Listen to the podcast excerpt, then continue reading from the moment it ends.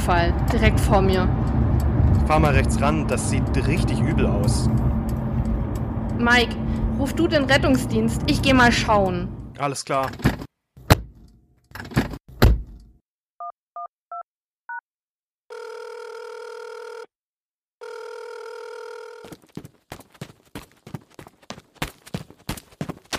Hallo, hallo, können Sie mich hören? Der Rettungsdienst ist unterwegs. Wie sieht's denn aus bei dir? Oh Mann, er atmet nicht. Kreislaufstillstand. Ich beginne mit der Herzdruckmassage. Hm, wart mal. Bringt das überhaupt was beim traumatischen Kreislaufstillstand? Notfalleinsatz. Retten. Ja, äh, kontrovers, äh, kontroverser Start hier, die Reanimation ohne Herzdruckmassage. Gibt's das? Ja, das gibt's. Ich bin Mike, Notfallsanitäter und äh, Praxisanleiter und arbeite als HEMS-DC auf einem Intensiv- und Rettungshubschrauber in Mitteldeutschland. Hallo. Und mir imaginär gegenüber sitzt die Gabi. Hi. genau, wir, wir sind heute nicht äh, an einem Ort, sondern an unterschiedlichen Orten und nehmen digital auf. Und ähm, ich bin Gesundheits- und Krankenpflegerin und Redakteurin im Georg Thieme Verlag. Ja. Jawohl. Wie immer betrachten wir ja das eingangs äh, sehr actiongeladene Fallbeispiel, welches natürlich fiktiv und frei erfunden ist. Hey, klasse. Du hast es heute oh, mal gesagt. Fühlt sich, fühlt sich richtig gut an, das zu sagen. an dieser Stelle danke an alle Hörerinnen und Hörer. Ganz, ganz herzlich, herzlichen Dank. Ähm, wir haben echt auch mal Zuschriften bekommen und äh, ich hatte quasi so ein bisschen Pippi in den Augen. Ähm, vielen Dank für die Nachrichten. Ähm, ja, Mike, wir, wir besprechen die dann. ja, genau, wir besprechen die. Ähm, wir freuen uns über Anregungen, über Ideen. Wenn ihr mal ein Thema habt, das wir behandeln sollen, immer her damit. Und wir nehmen auch gerne Kritik entgegen. Also haltet da nicht hinterm Zaun. Schreibt uns eine E-Mail an audio.time.de. Perfekt. Und ja, ansonsten freuen wir uns über jedes Abo und bewertet uns. Im Idealfall bewertet uns gut, aber äh, ja, jede Bewertung äh, ist wichtig und aus jeder Bewertung kann man sich was rausziehen, würde ich mal sagen. Mhm.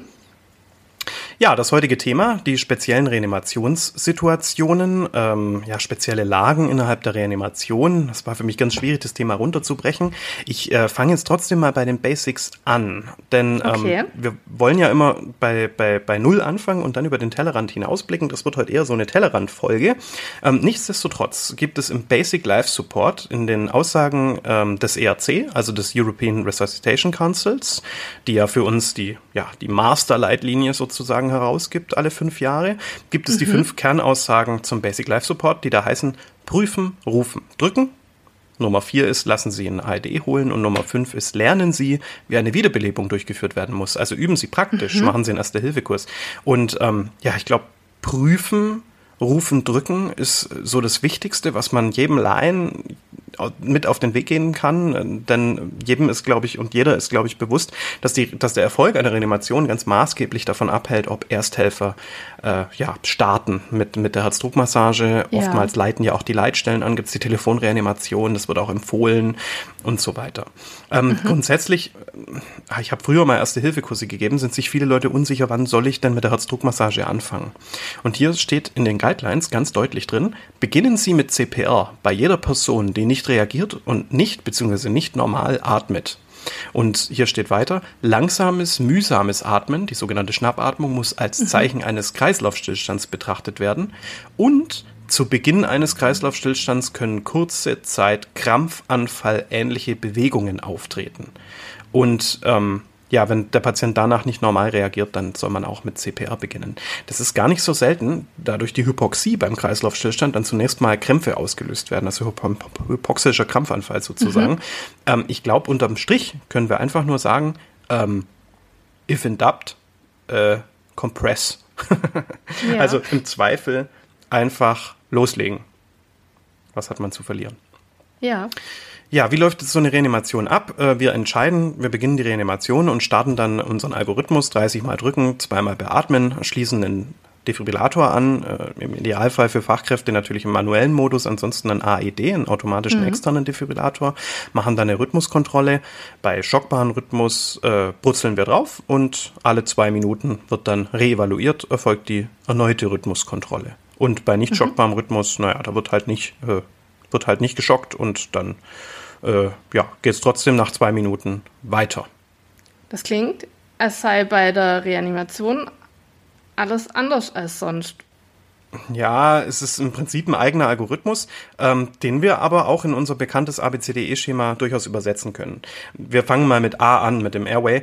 Wir machen ja auch bei der Reanimation, wenn wir die bewusstlose Person auffinden, eine Mundschau. Wir überstrecken den Kopf. Ähm, dabei ist zu erwähnen, dass man zuerst im Mund schauen soll, nicht, dass man da irgendeinen Bolus verschieben könnte, der da im Rachen liegt. Und mhm. wir stellen eine Absaugbereitschaft her. Bei äh, B machen wir eine Atemkontrolle, die soll 10 Sekunden dauern und ähm, nehmt euch die 10 Sekunden auch, um einfach sicher zu sein. Und bei C machen wir gegebenenfalls eine Pulskontrolle. Ähm, ja, die Pulskontrolle ist gar nicht so verlässlich, wie man sich das vorstellt, Gabi. Schon mal ähm, was davon gehört, dass das durchaus mal Probleme machen kann, die Pulskontrolle? Mm, naja, also wir würden die ja sicherlich an der Arteria carotis durchführen. Genau, am Hals. Ähm, vielleicht ist, äh, ist es einfach so zentralisiert, dass ähm, man da schon keinen kein Schlag mehr mhm. spürt. Ja, könnte sein. Ähm, zum anderen kann man auch seinen eigenen Puls spüren, vor allem wenn man nervös ist in der Situation. Ja, und mhm. äh, es gab eine Untersuchung, eine kleine, äh, jetzt nicht wahnsinnig äh, wissenschaftlich, aber es gab eine kleine Untersuchung. Man hat sich ein paar junge Ärzte genommen, man hat sich ein paar erfahrene Pflegekräfte genommen und haben die, äh, hat die äh, Karotispuls tasten lassen. Was meinst du denn, welche Gruppe war besser? Mm. Also du meinst jetzt zwischen Ärzten und Pflegenden? Ja, da darf jetzt auch gern die Krankenpfleger, äh, die, die Gesundheits- und Krankenpflegerinnen Ehre äh, raussprechen. Ähm, ich, äh, naja, tippe ich jetzt einfach mal auf die Pflegenden. Dann darf ich auflösen, beide Gruppen waren gleich schlecht. oh. ja, genau. Ähm, Im zweiten Durchgang, also bei C kommt dann natürlich die Herzdruckmassage bei der Reanimation. Im zweiten Durchgang bei A machen wir eine Atemwegssicherung, im Idealfall durch eine Lagensmaske oder durch eine iGel, also durch irgendeinen ähm, ja, durch irgendein Atemwegshilfsdevice sozusagen. Eventuell können mhm. wir auch Larynx-Tuben nutzen, die verschwinden nach und nach aus dem, aus dem Rettungsdienst, so Schritt für Schritt, geht langsam voran und gegebenenfalls die endotracheale Intubation erwägen, je nachdem, wie sicher ich mir damit bin, wie viel Übung ich habe und was die lokalen Standards bei mir sind. Und bei B ähm, ja, wird der Patient natürlich kontinuierlich beatmet und mhm. äh, beim nächsten C können wir zum Beispiel Feedback-Sensoren nutzen, um unsere kontinuierliche Herzdruckmassage zu überwachen, ob die gut läuft. Denn in den ERC-Guidelines steht auch ganz bewusst, äh, ganz deutlich geschrieben drin, dass das Allerwichtigste bei einer professionellen CPR sind nicht etwa Medikamente oder irgendwas, sondern mhm. ist die kontinuierliche, hochprofessionelle Herzdruckmassage. Meinst du damit jetzt eine Kapnometrie? Nee, damit meine ich Feedback-Sensoren. Also das sind Kleber, die auf den Brustkorb geklebt werden, die dann ein Feedback ausgeben, ob ich tief genug drücke, ob ich effizient genug drücke, ah. die mir ah. dann Rückmeldung geben. Die sind teilweise in unsere Defibrillatoren, in, in unsere Monitorsysteme integriert und geben mir dann akustisches und mhm. visuelles Feedback. Ah, okay. Also quasi zur direkten Qualitätssicherung. Genau. Ja, zum Thema Beatmung gibt es, da tut sich auch was auf dem Markt. Also hier ist man auch nicht untätig, mhm. hier aber die Wissenschaft äh, ja die ganze Zeit und entwickelt sich. Und zwar äh, etabliert sich langsam ein neuer Beatmungsmodus, so neu ist er eigentlich gar nicht mehr, ähm, der extra für Reanimationen programmiert und erstellt wurde. Und das Ganze nennt sich CCSV, die Chest mhm. Compression mhm. Synchronized Ventilation. Es ist im Prinzip ein reiner Reanimationsbeatmungsmodus. Ähm, der druckkontrolliert ist und einen Beatmungshub mhm. synchron zu den durchgeführten Herzdruckmassagen, Thoraxkompressionen ausführt. Ähm, so kann kein Gasvolumen aus dem Thorax entweichen und der erhöhte Druck in der mhm. Lunge sorgt sogar für eine noch stärkere Kompression des Herzens bei der Druckmassage. Das Herzzeitvolumen soll so steigen und der Gasaustausch soll verbessert werden. In der Dekompressionsphase, also wenn ich gerade nicht auf dem Thorax rumdrücke, erkennt es das Gerät, also es ist intelligent und schaltet dann automatisch auf Expiration und so kann Luft wieder aus der Lunge erweichen, äh, entweichen. Und gleichzeitig sinkt so der intrathorakale Druck und der venöse Rückstrom zum Herz soll ungehindert erfolgen. Also auch hier gibt es Neuerungen. Das ist so der erste Blick jetzt über den Tellerrand hinaus gewesen, den ich mhm. ja angekündigt habe. Ähm, ja, man wird, äh, man wird verfolgen müssen, wie sich das alles entwickelt. Äh, CCSV ist hier in meinem neuen Rettungsdienstbereich, in dem ich tätig bin, schon sehr, sehr weit verbreitet. Ja, also hier hat das jedes Gerät, okay. jeder Rettungswagen. In meiner Heimat kannte man das noch nicht so. Ähm, ja, man wird sehen, wie sich das weiterentwickelt. Das ist voll spannend. Ähm, vielen Dank für den Blick über den äh, Tellerrand erneut. Aber was ist dann mit dem kleinen c vorhin im ABCDE-Schema? Ähm, hast du es vergessen? Gut aufgepasst. Äh, ich würde sagen, ich habe es nicht vergessen, ich habe es verschluckt, um mich jetzt mal vorsichtig auszudrücken. ähm, naja, wenn jemand blutet, dann liegt ja irgendwie wahrscheinlich ein Trauma zugrunde. Also jetzt mal abgesehen von irgendwelchen mhm. gastrointestinalen Blutungen. Ähm, und die Traumareanimation, also der Traumatic Cardiac Arrest, TCA, ist nochmal was ganz anderes. Wir kennen ja aus der normalen Reanimation die sogenannten Haars und Hits. Mhm. Das sind die reversiblen Ursachen, die wir als, äh, ja, als behandelndes Team draußen ausschließen müssen, Schrägstrich beheben müssen, um die Reanimation erfolgreich werden zu lassen. Ganz mhm. einfach ausgedrückt. Wir kennen da die, die, die Haars, Hypoxie, Hypovolemie, Hypothermie und dann gibt es quasi noch Stoffwechsel, Hypo, Hyperkaliämie und dazu zählt man auch auf die Hypoglykämie, also mhm. vier Hs. Und wir kennen die Hits, die Herzbeuteltamponade, die Intoxikation, die wir draußen erkennen und beheben können, die Thromboembolie, also zum mhm. Beispiel akutes Coronarsyndrom oder Lungenarterienembolie. Und das S steht dabei für Spannungspneumothorax. Ja. Und jetzt gehen wir gedanklich mal zum Trauma. Ja, also diese Hass und Hits machen wir bei jeder Reanimation zu irgendeinem Zeitpunkt durch. Meistens, wenn der Zugang sitzt, wenn die Atemwegssicherung etabliert ist, mhm. wenn soweit alles läuft, dann hat man Zeit für diese Hass und Hits und kann die dann durchgehen. Ähm, die Reanimation beim Trauma macht ja grundsätzlich nur Sinn, wenn wir ausreichend Kräfte vor Ort haben. Also ich denke jetzt gerade an so Massenanfall an Verletzte. Wenn wir jetzt fünf Schwerverletzte haben, einer ist reanimationspflichtig, mhm.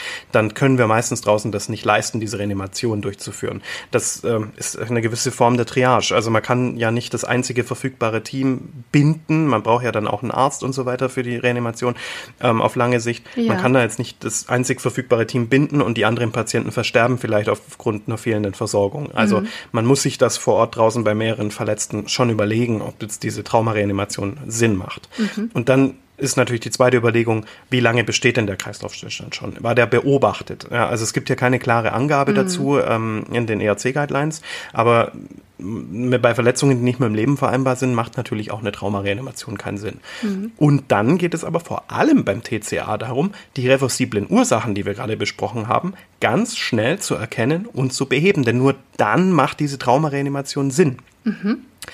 Und jetzt schlage ich die Brücke zu unserem großen Aufreißer. Reanimation ohne Thoraxkompression. Ich sage jetzt mal ein Problem mhm. und du sagst mir, ob Herzdruckmassage hilft, das Problem zu beheben. Okay. Spannungspneumothorax. Äh, nein. Hämatothorax. Nein. Perikardtamponade. Nein. Abdominelle Blutung. Hm, wenn sie stark ist, nein. Hypoxie. Nein. Richtig. Also bei all diesen Problemen, die wir bei einem Traumapatienten oder bei einer Traumapatientin draußen haben, da bringt uns Herzdruckmassage gar nichts. In den ERC-Guidelines steht der Satz drin, never pump an empty heart. Mhm. Also das äh, ist nichts Neues, das steht da, das steht da schon länger drin. Und ähm, Herzdruckmassage stört uns sogar beim Beheben dieser Probleme.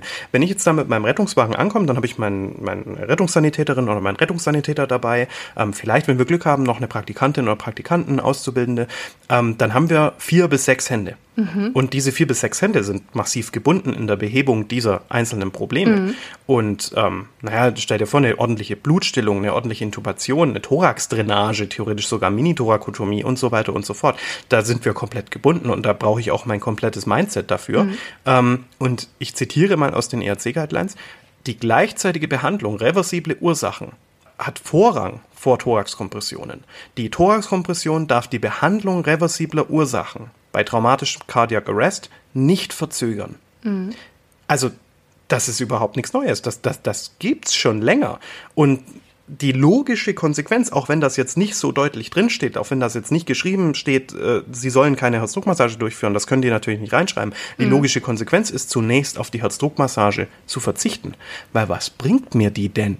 Ich drück den ja leer im Endeffekt. Mhm. Ich, äh, die, meine Thoraxkompression hätte ja auch gar keinen Effekt bei einem massiven Spannungspneumothorax. Also bei einem Spannungspneu, der so massiv ist, dass er zum Kreislaufstillstand führt, da habe ich schon so eine massive Mediastinalverschiebung. Was bringt es dann da drauf rumzudrücken? Mhm. Deswegen erstmal Hände weg vom Thorax, so wäre meine Empfehlung bei dem Ganzen und erstmal schauen, was kann ich beheben. Ähm, den Spannungspneumothorax, den das kommt ein bisschen aufs örtliche Protokoll an. Also verschiedene Fachgesellschaften empfehlen hier tatsächlich auch für nichtärztliches Personal die Minithorakotomie, also kleiner Schnitt mit dem Skalpell, Finger rein, einmal rumdrehen, dann hat man mhm. die Sicherheit, dass da kein Spannungspneumothorax drin ist. Und wenn da zuvor keiner drin war, naja, dann hat er jetzt halt ein Loch im Thorax, äh, ist, ist halt so, ne? Es ist eh tot irgendwie. Ähm, oder man kann die Entlastungs-, äh, die Kompressionsentlastungspunktion machen, da sticht man dann mit einer Nadel rein. Da gibt's auch so MacGyver-mäßig äh, die, die Möglichkeit, da mit, mit, einer, mit einer orangenen Vigo zu arbeiten. Das funktioniert aber nicht so mhm. gut, äh, weil die zu kurz sind, schlichtweg. Ähm, man hat sich aber darauf geeinigt, die Dekompression dann, äh, wenn man eine, eine richtige Nadel dazu hat, dann nach Monaldi zu machen, also eher vorne am Brustkorb. Mhm. Und ansonsten, wenn, wenn man wirklich nur so eine orangene Vigo, ist, Vigo hat, dann äh, nach Bühlau, also da, wo man auch die Thorax-Drainage im Endeffekt legen würde. Mhm. Aber State of the Art, also so das Beste, was man für die Patientin, für den Patient machen kann, wäre die Mini-Thorakotomie, die Fingerthorakotomie. Mhm. Ja, dann haben wir natürlich die Hypovolemie, das heißt, wir müssen da Volumen reinkriegen. Im Idealfall müssen wir da Blut reinkriegen. Mhm. Das ist jetzt im deutschen Rettungsdienstsystem nicht verbreitet, Blut dabei zu haben. Wir haben es zum Beispiel bei uns auf dem Hubschrauber jetzt dann in Zukunft wird es vorgehalten werden, dass wir da EKs dabei haben, also mhm. Südenkonzentrate. Ähm, aber das, äh, ja, genau, das, das steht eben manchmal nicht zur Verfügung. Man kann da natürlich dann mit, mit äh, mit Infusionslösungen arbeiten, mit Volumenexpandern arbeiten, aber da sind halt keine Erythrozyten drin. Das sollte man mhm. bedenken. Ja, Oxygenierung ist extrem wichtig, ordentlicher Atemweg. Und dann kommen wir zum Thema Herzbeuteltambonade. Mhm. Die können wir vielleicht im Sono sehen, sage ich mal. Aber wie können wir die draußen beheben? Also unter Sono-Kontrolle, mhm. man hat früher mit dem ZVK quasi, hätte man da reinpieksen können mit einer langen Nadel, muss man aufpassen, dass man nicht im Ventrikel landet, weil dann kann man da natürlich ja. Blut absaugen, bis der Mensch vollends leer ist. Ähm, hier gibt es eigentlich nur eine wirklich tatsächlich sinnvolle, in Anführungszeichen, sinnvolle Alternativ-Therapiemethode draußen. Ähm, das ist die Klemmstelltorakotomie. Schon mal gehört? Ja. Ja, kannst mal, kannst mal sagen, was man da macht, so oh ganz Gott. grob.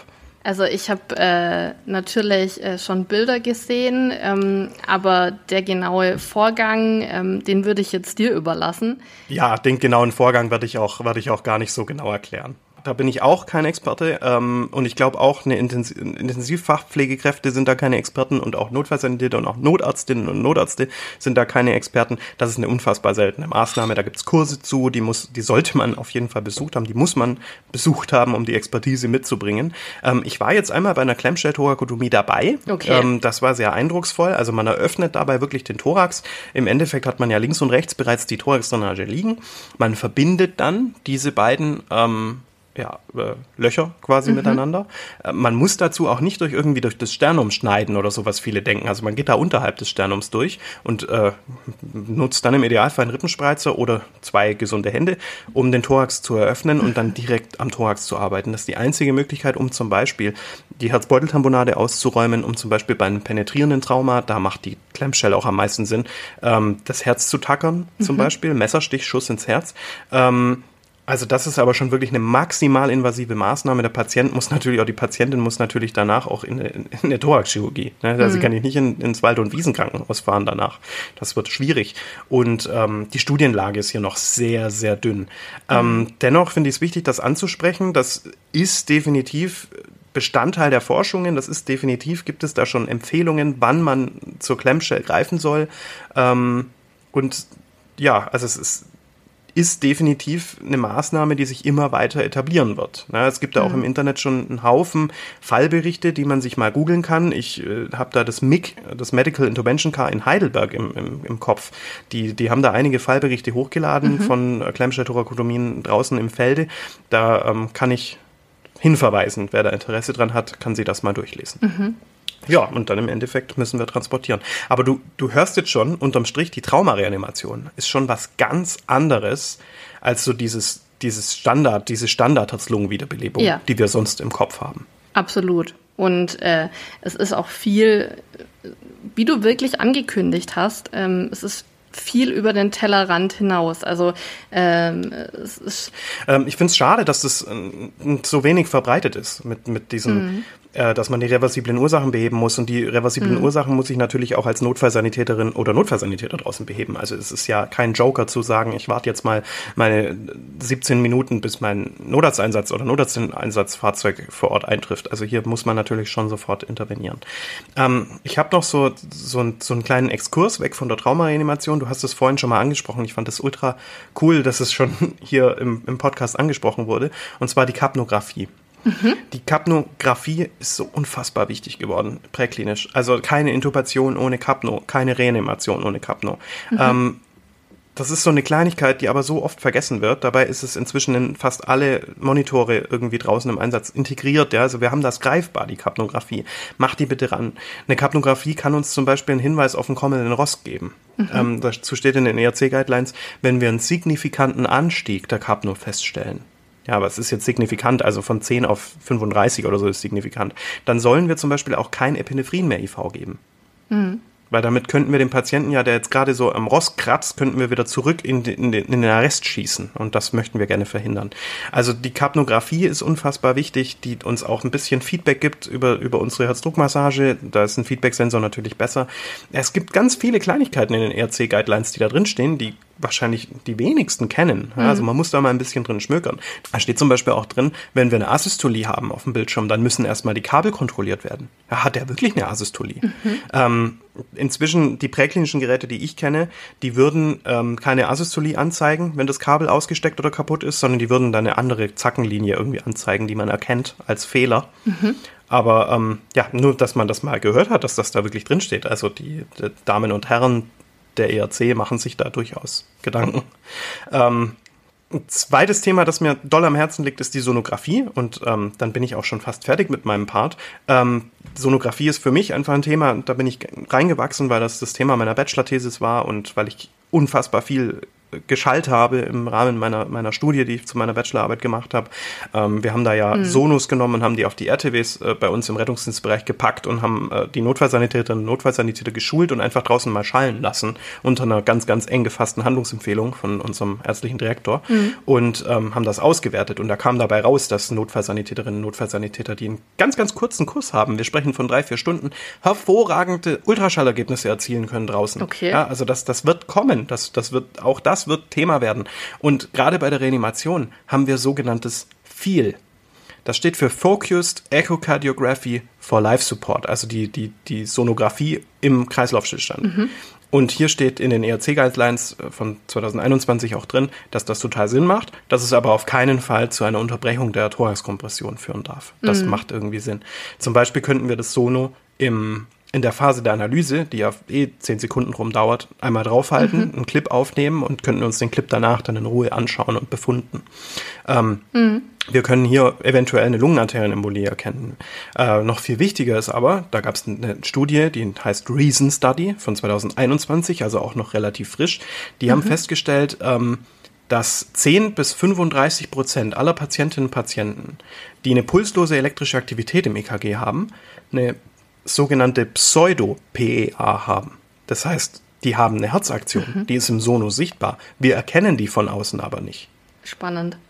Und diese sogenannte Pseudo-PEA, die grafisch sichtbar ist, wenn man das Ultraschallgerät da einfach einmal kurz draufhält, die hat eine signifikant höhere Überlebensrate im Vergleich zur normalen PEA ohne Herzaktion. Wow. Ja, also hier gibt's ganz arg viel und äh, ich bin jetzt schon so im Redefluss, ich könnte jetzt noch eine Viertelstunde, 20 Minuten, ich könnte wahrscheinlich noch drei Stunden weiterreden. Ähm, ich wollte so gern noch einen Exkurs einbauen zum Thema Schwangerenreanimation. Mhm. Ähm, weil hier gab's hier, hier gab's einen Vorfall, zum Beispiel eine Empfehlung irgendwie, habe ich mal, aber nur jetzt grob im Hinterkopf, ähm, draußen wirklich präklinisch eine Notfallsektion zu machen, um, wenn man die Mutter nicht retten kann, wenigstens das ungeborene mhm. Kind zu retten. Ähm, unfassbar spannendes Thema. Da gehen Grüße von, von mir raus in Richtung Ellwangen. Da gibt es eine Dozentin, die wir auch als, als, als Gästin, als Gast einladen werden zu uns im Podcast, die mich da drauf gebracht hat. Ich hätte das gerne eingebaut, aber irgendwann ist halt unsere Redezeit auch erschöpft. Mhm. Genauso geht's mir um die ECMO. Da gibt's viele neue, ähm, auch negative wissenschaftliche oh? Okay. Meta-Analysen jetzt dazu. Ja, also Also dass die, dass die ECMO-CPR vielleicht doch gar nicht so sinnvoll ist und mhm. vielleicht doch und wann bringt's was. Aber das, das sprengt ja, wir könnten ja eine reine Folge nur über ECMO machen und hätten selbst da nicht ansatzweise alles er, erwähnt, was zu ECMO gehört. Ja, da gehört ja Impeller dazu, ECMELA und so weiter und so fort. Mhm. Wir haben Stoff für hunderte Folgen, aber das war hoffentlich schon mal ein bisschen interessant und damit würde ich gerne abschließen und hoffe, ich konnte ein bisschen Licht ins Dunkle bringen und ich hoffe, ich konnte die oder den ein oder andere ähm, von euch so ein bisschen einen Aha-Moment bescheren. Das war so Sinn der Sache. Also ich habe dir furchtbar gern zugehört. Ähm, Finde das, was sich da äh, entwickelt, total spannend. Ähm, ja, ich auch. Man sieht einfach, dass die Medizin sich weiterentwickelt und dass auch vor allen Dingen die Notfallmedizin nicht nur äh, bei dem Stand den sie mal hatte, bleiben darf, sondern dass es einfach wichtig ist, ähm, mit dem wissenschaftlichen Fortschritt auch das Ganze ähm, ja, auf die nächste Stufe zu, zu heben, ja. Ähm. Ganz genau, du sprichst mir aus dem Herzen. Ähm, ja, ich muss auch sagen, ich habe mich ich habe mich jetzt ganz schön in, in Rage gesprochen. Ne? Ich habe dich jetzt, ich habe dich jetzt kaum zu Wort kommen lassen. Das tut mir ganz leid. Und ich habe auch meinen Kaffee hier neben mir ist kalt geworden. Und Gabi, ich freue mich jetzt ein bisschen noch was von dir zu hören. Oh weia, also wie soll ich denn da jetzt noch den Bogen kriegen, ähm, dass uns nicht alle ausschalten und denken, ja, das, was jetzt kommt, kann eh nicht mehr interessant sein. Ich habe jetzt eigentlich alles schon Nein, gehört. das denkt sich niemand. also eine Traumareanimation hat man in der Klinik in der Regel ja nicht. Und ich will jetzt vor allen Dingen auch für alle äh, Notfallsanitäterinnen und Notfallsanitäter in Ausbildung noch ein bisschen was bieten, die vielleicht auch bald ihren Klinikeinsatz vor sich haben. Das heißt, ähm, ja, sehr gut. wenn wir keine Traumareanimation haben, vielleicht mit der Ausnahme, dass ein Klinikumbau stattfindet und ein Bauarbeiter vom Gerüst stürzt, da, da habe ich, da ich sogar eine, eine schöne Geschichte. Ich war da tatsächlich, ach, schön ist die Geschichte nicht, aber ich war da tatsächlich nee. mal beim Einsatz nachts um drei. Ähm, oh da ist ein Patient im Delir äh, aus, dem, aus dem Fenster gesprungen auf oh der Gott. Normalstation. Ja, und oh das Gott. war keine Traumareanimation, aber es war halt ein polytraumatisierter Patient damals, mm. den wir mhm. quasi zum Fenster in die Klinik reingegeben haben. Also das war echt interessant. Das Schockraumteam uns den Patienten am oh, Fenster abgenommen. Ja. Ja, also wie gesagt, sowas kommt in der Regel nicht vor und wenn, dann sieht sich da eher das Reha-Team damit auseinandergesetzt. Ja. Weil sowas ja dann nicht im Stationsbereich passiert. Ja, ich habe tatsächlich Tipps für die Reanimation in der Klinik äh, auf Stationen für euch.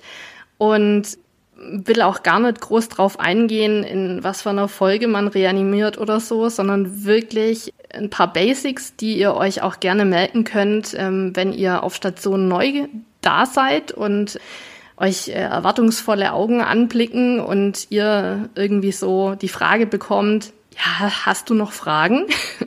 Dann hört jetzt gut zu. Kommt zu einer ja, zu einer Reanimation auf Station, dann ähm, geht am besten so vor, dass ihr die Notrufklingel drückt. Also falls ihr jemanden wirklich bewusstlos ohne Atmung vorfindet, dann habt ihr ja in der Regel in dem Zimmer auch eure Anwesenheit an und drückt dann bitte nochmal auf den Notrufknopf, äh, sodass ein Stationsalarm passiert. Konkret holt euch Hilfe dazu, ob ihr jetzt den Notfallknopf nochmal drückt oder ob ihr raus auf den Flur rennt und schreit, ich brauche Hilfe jetzt, bindet das Stationsteam ein. Dann noch ein weiterer Tipp. Man sucht ja dann auch gern mal das Stationstelefon. Die sind ja meistens auch nicht ortsgebunden, sondern irgendwie so tragbare äh, mobile Telefone. Deckt, ja. Mhm. Denkt bitte daran, die meisten Patientenbetten, also an jedem Patientenbett sollte eigentlich so ein Patiententelefon ja vorhanden sein. Das ist ja so Standard, dass, dass ein Patient auch ein, ein Telefon am Bett hat. Und die können in der Regel immer also wirklich immer hausintern benutzt werden und müssen nicht dafür freigeschaltet oder aufgeladen werden. Und damit könnt ihr, wenn ihr die Reanimationsnummer im Kopf habt, auch schon das Reha-Team rufen. Also da bitte sofort auch das Reha-Team einbinden, entweder vom Stationstelefon aus oder vom Telefon aus am Patientenbett habt die Nummer parat, vor allen Dingen dann auch, äh, manche Kliniken haben mehrere Reanimationsteams, weil die so groß und verteilt sind, dass es ja, auch mehrere Dass die Wege Teams auch ewig gibt. weit werden, ja. Genau, richtig. Mhm. Das heißt, wisst da die richtige Nummer. Und auf manchen Stationen gibt's mittlerweile auch so Reha-Knöpfe. Das heißt, da muss gar kein Telefonat mehr geführt werden, so Hilfe kommt bitte auf Station XY, sondern da wird der Knopf gedrückt und die Reha-Teams erhalten dann entsprechend schon den Notruf und wissen, dass sie sich bereit machen und losmachen zu der Station, die jetzt ein Reha-Team benötigt. Dann unbedingt natürlich sofort das Reha-Brett und den Beatmungsbeutel holen. Und dann gibt's am Patientenbett diesen CPR-Hebel. Das heißt, es ist ein, ein, roter Hebel, der direkt unterm Kopfteil sich befindet. Und damit, ah, ja. mhm. damit kann man die, das Bett schnell in die geeignete Position bringen und dann eben am besten auch gleich auf das tiefste Niveau bringen im Gesamten. Das heißt, das Bett nach unten fahren, entweder zum Beispiel das elektrische Bett mit einem Doppelklick nach unten fahren oder ja, es gibt, glaube ich, keine manuellen Betten mehr und wenn, dann eben nach unten bringen. Und wenn dann das Reha-Brett äh, unter dem Patienten liegt, dann natürlich mit der Reanimationsmaßnahme beginnen. Und in der Regel sollten dann auch schon mehr Menschen da sein, sodass in der Zeit, wie ihr die ersten, ja, den ersten Durchlauf des Drückens beginnt, auch ein anderer Helfer den Patientenaufrichter, also diese Patientenaufrichthilfe, sogenannter also ich sag's jetzt, aber man sagt das nicht mehr Galgen, aber jetzt weiß jeder, was ich meine, wegnehmen und auch das Kopfteil entfernen. Das lässt sich einfach nach oben rausziehen. Und Soll man das nicht mehr sagen, Galgen? Nein, Sagt ja, das? das ist wie das ist wie compliant adherent. Da hast du da, da hast du mir auch schon mal erklärt, dass, genau. die Begrifflichkeit sich ganz doll verändert hat.